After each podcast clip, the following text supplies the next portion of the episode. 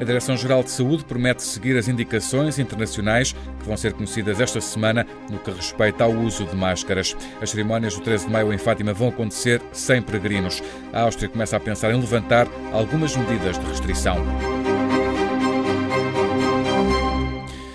Portugal ultrapassou a barreira das 300 vítimas mortais por Covid-19, mas o país voltou a registrar um crescimento mínimo no número de novos casos e de mortes. Até hoje houve 311 mortos, mais 16 do que ontem, mas o número mais baixo desde o início do surto. Os dados da Direção-Geral de Saúde dão conta de 11.730 casos confirmados de infecção em Portugal, uma taxa de crescimento de 4%, o menor crescimento de casos positivos desde o início da pandemia em Portugal. Há quase 1.600 100 pessoas internadas, das quais 270 estão em cuidados intensivos. O número de pessoas recuperadas quase duplicou, são agora 140.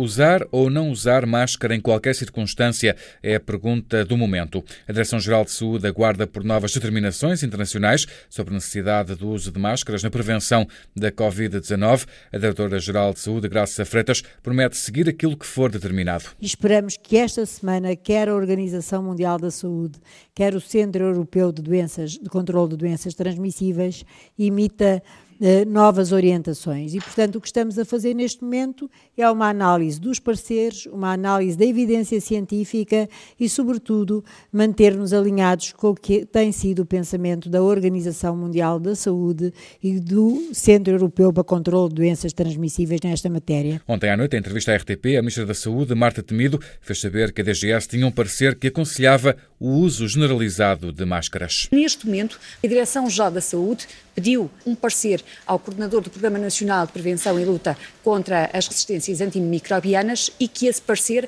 vai no sentido de equacionar um uso mais amplo das, eh, das máscaras. A Diretora-Geral de Saúde, Graça Freitas, promete seguir tudo o que for determinado a nível internacional.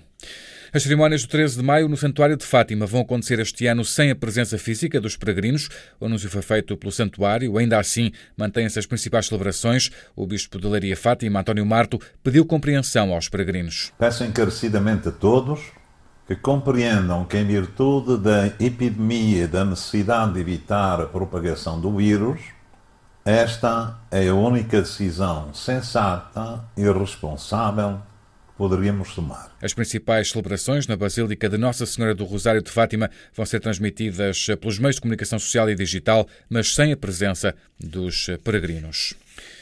Os sinais de abrandamento de infecção por Covid-19 levaram as bolsas a subir, tanto na Europa como nos Estados Unidos. De resto, Wall Street abriu em terreno positivo depois do presidente norte-americano ter dito que a propagação do coronavírus estava a estabilizar no país. As bolsas na Europa fecharam hoje no verde.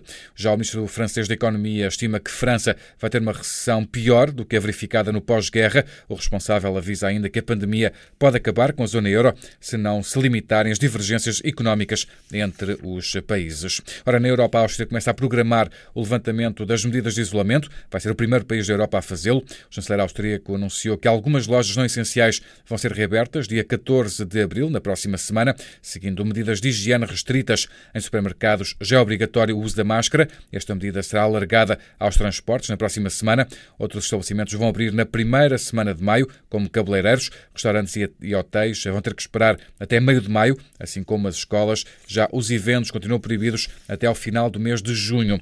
Em sentido contrário, a Suécia pode abandonar em breve a abordagem mais relaxada à pandemia. O primeiro-ministro sueco não adotou até agora medidas semelhantes às tomadas no resto da Europa, permitindo que o comércio continue aberto e não impondo restrições ao movimento, nem encerrando as escolas. Ora, o país registra uma taxa de mortalidade bastante superior à dos vizinhos nórdicos e, por isso, poderá vir a endurecer as medidas de restrição. No Brasil, as duas maiores favelas da maior cidade brasileira, São Paulo, estão a organizar-se para combater a Covid-19. Os casos do novo coronavírus dentro das favelas aumentam de dia para dia devido à elevada densidade populacional e também às condições de insalubridade que tornam estas comunidades zonas propensas para o lastrar da pandemia. O correspondente antena no Brasil, Pedro Saguer, revisitou uma favela onde a ajuda das organizações não governamentais é hoje ainda mais importante. Na favela de Manguinhos, na zona norte do Rio de Janeiro, raros são os habitantes que têm trabalho. Ninguém está podendo nem conseguindo nem sair para trabalhar, né? Ainda tem a galera que já estava desempregada também. Tem a maioria que até já não tem nem mais o que comer. Habituados a lutar, agora têm outro combate pela frente. A Covid-19 já entrou em várias favelas do Rio de Janeiro. Mais do que nunca, estas comunidades são hoje barris de pólvora prontos a explodir. O risco de contaminação são áreas densamente povoadas, nas quais 5, 6, 7, 8 pessoas moram em barracos de um ou dois cômodos, de modo que o risco de contaminação é concreto. Comprei meu álcool em gel, sabonete para poder lavar a mão deles. A seleção alemã doou cerca de 2 milhões e meio de euros na campanha contra a Covid-19. A Prefeitura e o Governo do Rio de Janeiro não sabem quantas pessoas que vivem nestas zonas já estão infectadas. A grande área metropolitana do Rio de Janeiro tem quase um milhão de favelas, onde moram perto de 2 milhões de habitantes. A reportagem de Pedro Saguerra no Rio de Janeiro. Em todo o mundo há agora cerca de 1 milhão e 300 mil casos confirmados da doença e mais de 71 mil mortos. Ainda assim, em vários países, o crescimento de novos casos e de novas vítimas tem vindo a baixar. Em Itália ficou abaixo dos 700. O número de mortos durante o dia de ontem são agora cerca de 16.500 no total. Os novos casos ficaram também abaixo dos 4 mil. Em Espanha morreram mais 637 pessoas. É o número mais baixo desde o dia 24 de março. No fecho do relatório de hoje, investigadores australianos garantem ter descoberto que um medicamento produzido por uma farmacêutica portuguesa consegue eliminar o novo coronavírus em dois dias, um medicamento que está disponível em todo o mundo. Um estudo liderado pelo Instituto de Descoberta Biomédica da Universidade de Monash, em Melbourne, na Austrália, foi publicado pela plataforma Science Direct, concluiu que o medicamento antiparasitário ivermectina é capaz de erradicar de forma definitiva o vírus responsável pela pandemia de Covid-19 em culturas de células. No entanto, os especialistas avisam que os testes ainda não foram realizados em pessoas e esse vai ser o próximo passo.